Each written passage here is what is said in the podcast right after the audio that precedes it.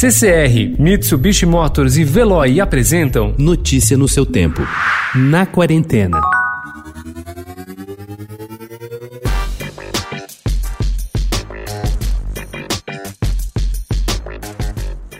Se mais do que nunca estamos precisando usar a criatividade para lidar com os desafios impostos pela pandemia, a possibilidade de nos conectarmos com a arte pode ser uma boa forma de, mesmo confinados, ampliarmos os nossos horizontes. Diferentes iniciativas surgidas nos últimos dias apostam tanto no incentivo à produção dos artistas quanto na divulgação de suas obras pela internet, para que o público também possa encontrar novos estímulos neste momento.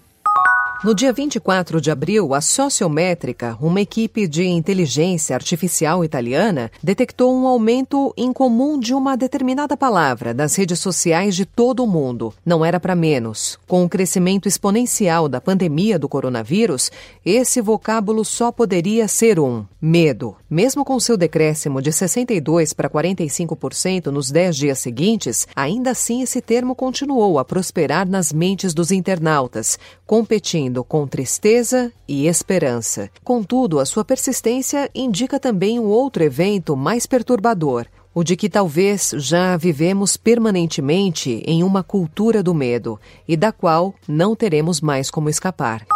A paralisação das atividades culturais por causa do novo coronavírus expôs a vulnerabilidade não só de músicos, mas toda uma cadeia de profissionais, em geral terceirizados, que faz shows e eventos acontecerem roadies, técnicos de som, iluminadores, camareiros, seguranças, carregadores, equipes de limpeza. Assim, empresas e músicos têm se organizado para que os trabalhadores da área possam ser socorridos e para que o setor tenha fôlego para retomar suas atividades após a pandemia.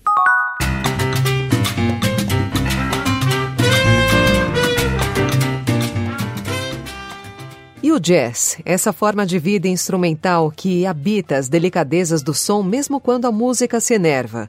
Como manter a sutileza dos silêncios e das euforias por meio de um vídeo no celular. Como produzir algo que não perca graves nem tenha seus arranjos dilacerados pelas limitações de um sistema de som magro. E como o músico pode seguir tentando estabelecer o contato de almas com a pessoa que o ouve sem vê-lo e sem senti-lo. As mesmas lives que têm impulsionado a produção da música cantada valem para o jazz. Muitas perguntas, algumas respostas e um consenso. O jazz não pode desaparecer no tempo do confinamento. O pianista Chucho Valdez, em um movimento de lives que começa a despertar no jazz, será a primeira atração internacional da série Blue Note Live Sessions, marcada para essa sexta, dia 22, às 10 horas da noite, no Blue Note Rio do YouTube.